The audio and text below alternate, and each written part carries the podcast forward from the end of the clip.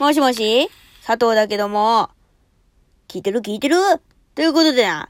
この番組は私、佐藤があなたとお電話をするように、お友達と、あ、お電話をするようにおしゃべりをしていく番組となっております。ということでな。ちょっとな。鼻水がすごいの、今日。あのー、でですね。今日何話したいかって。ちょっとね、久々にやりすぎてね、質問が全然答えられてなかったので、質問を答えていくコーナー。どんどんバフバフ、どんどんバフバフ。こういう時に効果音を使うんだよな。はい、完成。はい、ということでですね。えー、まず、ある友達から、長袖と半袖どっちが好きですか？これさ、あれだよね。夏と冬ど、まあそうじゃないか。そうだよね。秋にもう長袖着るしな。な、長袖と半袖どっちが好きですか？うーんとね、私はね、半袖の方が好き。うん。あ、でもね、うーん、ファッション的に？季節はね、夏が好きなのよ。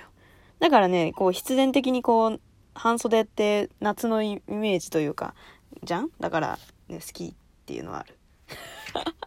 あとね、こう、基本的にすごく汗っかきなんだよね、私が。だからね、こう、長袖の下にも半袖を着るのよ。基本的に。こう、汗、汗じみ対策というか。で、そう、着るから、まあ基本的に年がら年中私は半袖を着る人なんだよね。まあだから、長袖と半袖どっちが好きっていうのは、半袖が好き。半袖が好き。って感じ。うん。次。えー、犬が膝に来て寝るのって可愛くないですか？可愛い。いいなぁ。うちさ、室内犬じゃなかったんですよ。あの、犬飼ってたんだけど、犬飼ってたんだけどさ、あの、ライトくんっていうね、あの雑種のタヌキみたいな犬なんだけどさ。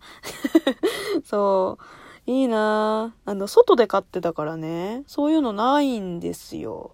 犬が膝に来て寝るの可愛い。いいなぁ。そういうのやってみて。だからあれでしょ？だからこうやって普通にさ、ソファーに寝っ転がってるとかさ、こうなんかテレビ見てる時にさ、こう、ってやりながらさ、こう、膝の上にさ、ってきてさ、こうぐるぐるぐるってなってさ、なんかこう、顎をさ、こう、膝の上にトンって置いてさ、こう、ふ、ふ、なんかこう、何すごいいぶかしげな目で見るんでしょ、こっちを。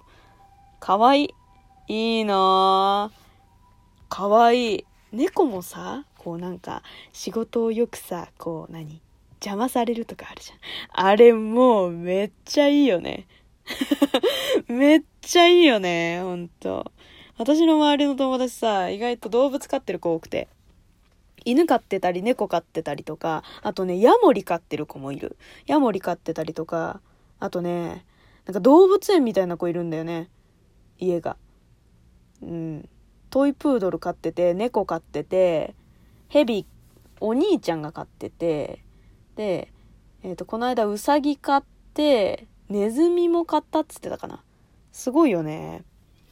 いや、もう、でも動物ってやっぱりさ、こう、なんていうの、ドッグセラピーとかがあるように、やっぱりね、こう、心の支えになるよね。本当に。もうさ、私結構さ、その、ライトくんがね、生きてた頃、まあ、もう亡くなっちゃったんだけど、何年か前に。そう。もうね、生きてた頃は本当に心の支えだった。もう辛くて辛くてどうしようもなくて誰にも相談できないみたいな時があって、もうその時はこのライトの散歩に、犬の散歩にね、行きながら、の、ライトにずっと独り言を言うっていう。そうだよな、ライト。とか言って。もうだからね、あの、散歩中に一人でブツブツ喋ってる人なんだよね。すげえ不審者だった。みんな気をつけて。なりがちだから。な、な、やらなくていいんだけどさ。そうそうそう。でもね、そう、犬って本当に癒されるよな。うん、わかる。そう、いいよな、犬ってな。うん、次。いくぞ。頑張っても報われない時ってどうやって乗り越えてますか？これはね、いやもう乗り越えられないよね。だって報われないんだもん。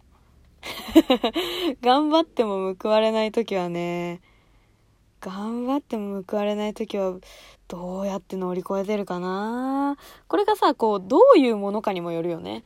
自分が、例えば、あのすごく目標にしてて例えば私はさほらあのまあ例というか実際にあったことではあるけどこうオーディションにさこうもう何受かる気満々で行って落ちたみたいなのとかがあったり、うん、受かりたかったし受かれるかもっていうのはあった。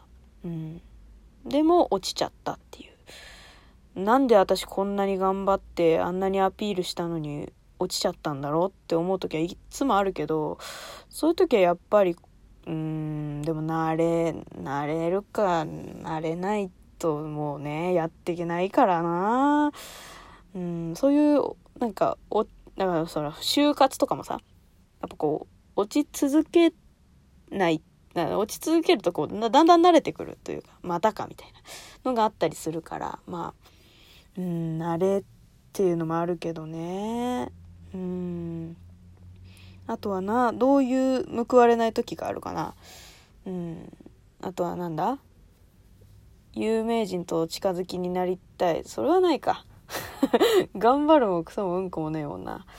うん。まああとはうーん、親、親子問題とか、うん、頑張っても報われないとか、そういうのはでもね、うん、なんか、もし親子問題とかだったら、うん、報われない時は、逃げ出しちゃってもいいと思うな、私は。うん。だって、ね辛いじゃん。うん、辛いのをさこうずっと辛い辛いっって思ってるともっと辛くなるんだよね。私割となりがちなんだよそういう風に。なんかもうああどうしようどうしようあダメだったこれもダメだったあれもダメだったうわーってなっちゃうタイプなんだけどでももうそれって自分が「こんちくしょう!」とかなんかねこう「まあいっか!」とかなんかそういうある種一種の諦めというかそういうもので立ち直らない限りはずっとやっぱりこううわあれもダメだこれもダメだやっぱり私はダメなんだってなっちゃうからどこか自分でこう自分の心に一線を引くというかうんなんかこうねないとやっぱりこうどんどんこうそのネガティブな方向に生き続けちゃうから、うん、生き続けちゃう人は生き続けちゃうのよ。私もそうなんだけど。そうだからね、それはもう、うん、ねえ、難しいよね。頑張っても報われない時ってさ、うん、でもね、私は結構、こう、いろんな人というか、自分で、こう、感じてきたことっていうのもあるけどなんかねこう時の流れみたいななんかちょっとスピリチュアルな感じになっちゃうけど言い方的になんかこう運命の流れみたいなのってなんかある気がしてて私はね。うん。もうこれは本当にもうは？ふざけんなよ。なんだそれってなる人もいると思うけど私はなんかそういうのをこうあるのかなって思ったりするんだよね。うん、私はその養成所その声優の養成所からあの事務所に所属できなかった人なんですよ。事務所に所属できなくて。でフリーで今やらせてもらってる。まあいろいろ考えて事務所に今入ってないっていう状態なんだけどそうフリーでね今やってるっていう状態なんですよ、うん、で私は多分事務所に入ってたら事務所任せにして自分からこう動かない人間になってたと思うんだよね。何かこうややりに行くとか。なんか自分でこう物事を考えるとか。なんかそういうのをやらない人間になってたなって今思う。うん、だからこう私は落ちてよかった。まあまあ落ちたくはなかったけどね。今も受かってたらいいよかったなって思う時ももちろんあるけど。でもこううん、なんかこうダメだった時もダメだったなりになんか報われなかったなりにきっと理由が何かあるんだと思うんだよね。うん。私は、自分でそう思った。落ちた時に。うん。なんか、こう、うん。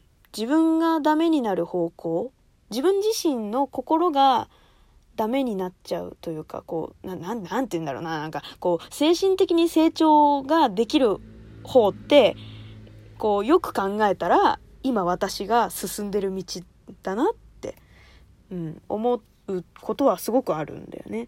うん、だからこう、あとは、まあ、親、親のね、さっき言ったように親とか、こう、なんで私こんな家庭に生まれちゃったんだろうとかも、きっとこう、うん、まあね、自分なりの言い訳っていう風になってるのかもしれないけど、こう何か理由があるはず。うん。っていうのがあると私は思っている。勝手に。だからこう、あとなんだ？あと、恋愛とかか。恋愛かな？うん、頑張ってもあの人に気持ちが届かないとかいうのもこう多分そいつクズなんだよ。うん。